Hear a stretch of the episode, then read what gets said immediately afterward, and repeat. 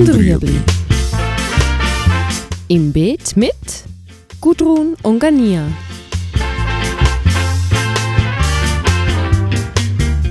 Fragen rund ums urbane Gärtnern auf Balkonien. Heute der Wohnzimmergarten. Also für Indoor-Gärten, die gibt es schon. Was man sich aber bewusst sein muss, es muss ein Ort sein, was wirklich viel Licht hat. Weil jeden Zentimeter, den man weiter vom Fenster weggeht, ähm, nimmt die Sonnenstrahlung ab und äh, wirklich ist es UVA ab und es ist unwahrscheinlicher, dass das ganze Wachs blüht und Früchte trägt. Es gibt aber auch im Internet, wenn man da schaut, jenste Bauanleitungen, um sich so Gärten wirklich ans Fenster zu bauen und dort ähm, Tomaten zum Beispiel zu ziehen. Tomaten ist so eine Pflanze, die viele Leute auch, auch innen ziehen. Also ich habe auch Kollegen, die das innen wunderbar anbauen, bei entsprechender Sonne. Man muss einfach ein bisschen realistisch bleiben drinnen. Also man hat sicher die Giocchetti drinnen, ist sehr, sehr, sehr schwierig bis unmöglich.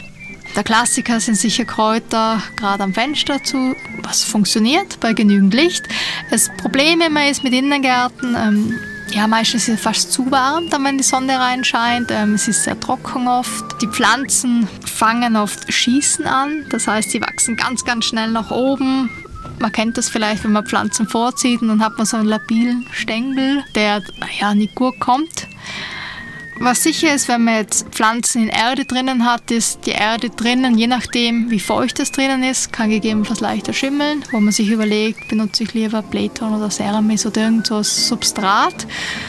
Und man kennt das vielleicht auch, wenn man, wenn man mal so Stöckli Kräuter kauft, ab und zu hat man eben diese kleinen Fliegen, die, die rumfliegen und die ein bisschen lästig sind.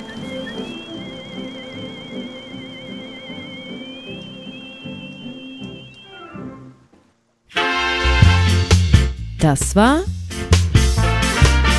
Gut und Rüebli. Haben Sie eine Frage? Schreiben Sie uns auf beet.stadtfilter.ch.